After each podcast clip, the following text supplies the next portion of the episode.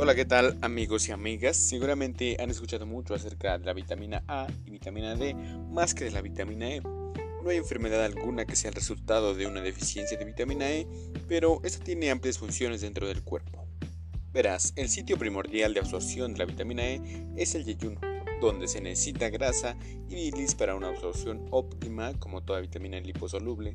La excreción es por medio de la bilis en forma de heces.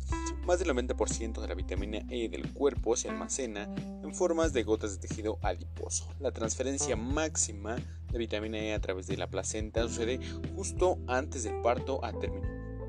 La función principal de la vitamina E es proteger la integridad de las membranas celulares.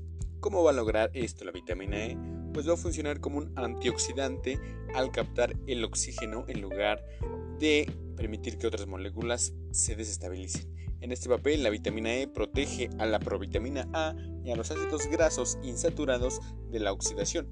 También preserva la estabilidad de los ácidos grasos poliinsaturados en las membranas celulares de los eritrocitos, protegiéndolos también de la oxidación en los pulmones. La vitamina E, que se encuentra en las membranas de las células del pulmón, proporciona una barrera importante en contra de la contaminación del aire.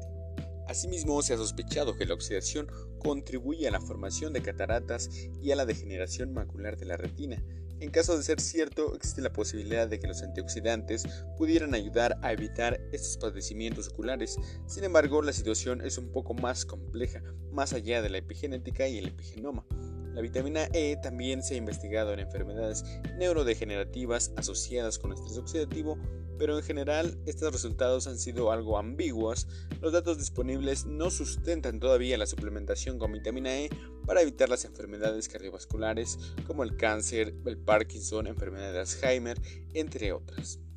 Y bien, la necesidad de vitamina E aumenta al tiempo que la ingesta de ácidos grasos poliinsaturados crece. La mejor fuente natural de vitamina E es el aceite vegetal y los aceites vegetales con concentraciones más elevadas de alfa-tocoferol son aquellos altos en ácidos grasos monoinsaturados como aceite de canola, oliva, girasol, el soja, por ejemplo. En contraste, los aceites de maíz tienen una mayor proporción de gamma tocoferol, ya que no se considera como contribuye a la ingesta de vitamina E. La vitamina E es relativamente estable al exponerse al calor y a los ácidos. Las temperaturas normales de cocción no la destruyen, pero lo que se lo destruye es freírlo. Es probable que las personas que limitan las grasas en sus dietas también tienen esta limitación de ingesta de vitamina E. Aunque en general los estudios observacionales han confirmado el papel protector de los antioxidantes, provienen de alimentos o suplementos, los ensayos de intervención no limitan el riesgo de cataratas o degeneración macular.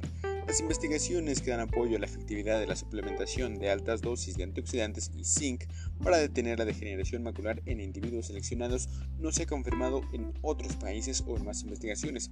Los factores de riesgo relacionados con la nutrición para la degeneración macular son, por un lado, la obesidad, las altas ingestas dietéticas de grasas vegetales, bajas ingestas dietéticas de antioxidantes y zinc. Por otra parte, se mostró una alta ingesta dietética de ácidos grasos en omega 3 y pescado disminuye el riesgo de degeneración macular asociada con la edad.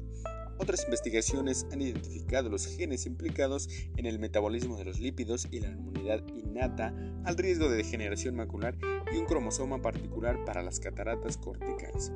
Aprender más acerca de estos factores puede ayudar a dirigirnos en las intervenciones nutricionales para prevenir las enfermedades oculares en las personas con más probabilidades de beneficiarse. Mientras tanto, las recomendaciones indicadas en las pautas alimentarias siguen siendo válidas.